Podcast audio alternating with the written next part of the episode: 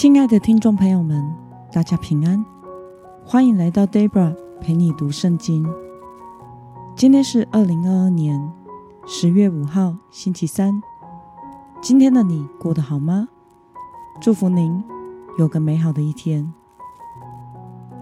今天我所要分享的是我读经与灵修的心得。我所使用的灵修材料是每日活水。今天的主题是言行一致的重要性。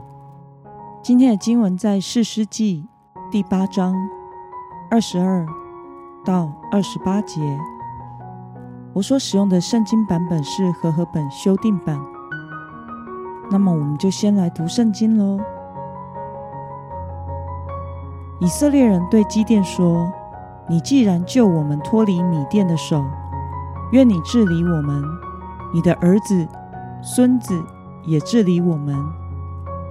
基甸对他们说：“我不治理你们，我的儿子也不治理你们。耶和华会治理你们。”基甸又对他们说：“我有一件事求你们，请你们个人把所夺的耳环给我，因敌人都戴金耳环，他们是以实玛利人。”以色列人说：“我们情愿送给你。”他们就铺开一件外衣，个人将所夺的耳环丢在上面。基甸所要求的金耳环重一千七百舍克勒金子，此外还有米甸王所戴的月牙圈、耳环和所穿的紫色衣服。以及骆驼颈项上的链子，基甸以此造了一个以弗德，设立在他的本城俄弗拉。全以色列就在那里拜这以弗德行营，这就成了基甸和他全家的圈套。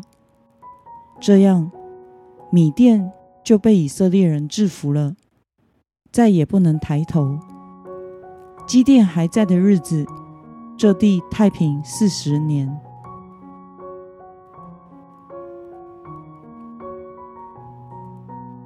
让我们来观察今天的经文内容。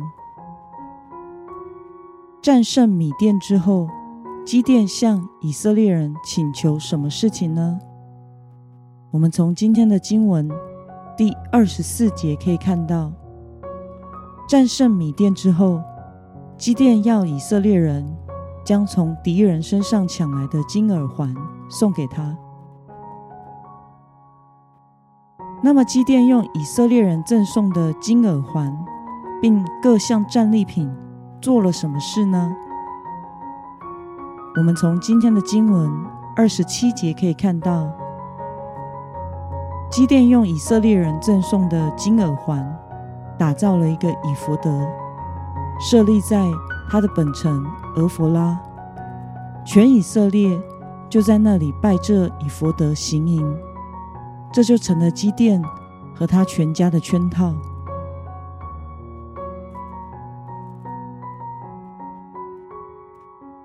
让我们来思考与默想：为什么基甸告诉以色列人，上帝会治理他们，却又向他们要求提供金耳环呢？这个时候的以色列人视基甸为他们的英雄和统治者，因为他带领他们打败了米甸人，并且他们宣称是基甸拯救他们脱离米甸人的手。他们忘记了，其实是神借着基甸拯救他们。对此，基甸在表面上的回应是：上帝才是以色列人的统治者。但是他接下来要做的事，却不是这样的。首先，他向众人要求金耳环战利品，这是只有统治者才会对臣民所要求的事。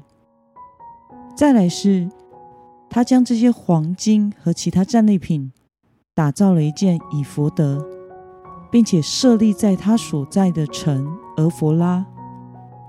这个的目的何在呢？以福德是大祭司所穿的外袍，上面有污名和土名，可以用来寻求神的旨意。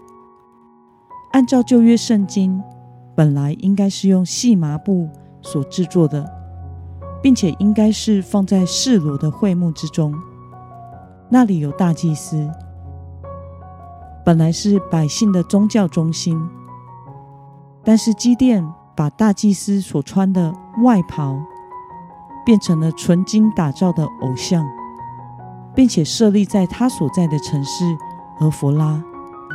这个目的很明显的是，他不但想要成为以色列人的领袖，并且还要成为以色列人的宗教领袖，代替了大祭司的职分，并且使百姓陷入在拜偶像的罪中。圣经中常常以婚姻关系上的不忠贞来形容以色列人背叛神、拜偶像不忠的行为。这以福德最后变成了以色列人的偶像。以色列人习惯了拜偶像，不敬拜真神，因此在基甸死后，他们又去拜巴利行邪淫。基甸嘴巴上说：“主上帝。”治理以色列人，可是他实际的行动却是使以色列人远离神，侍奉基殿。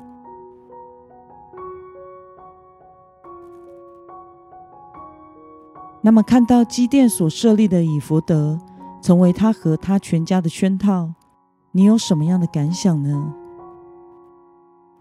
我想，有时候我们心里所想的和我们所说所做的。是不一致的。我们需要随时留意，在我们心中真正的动机是什么，我们才能够心中诚实的做一个言行一致的人。在教会中，时常也有这样的情况。或许有些人表现出热心服侍神的样子，口里也说的很有道理，但实际上做出来的。却是为了表现自己，或是为了自己想做的事。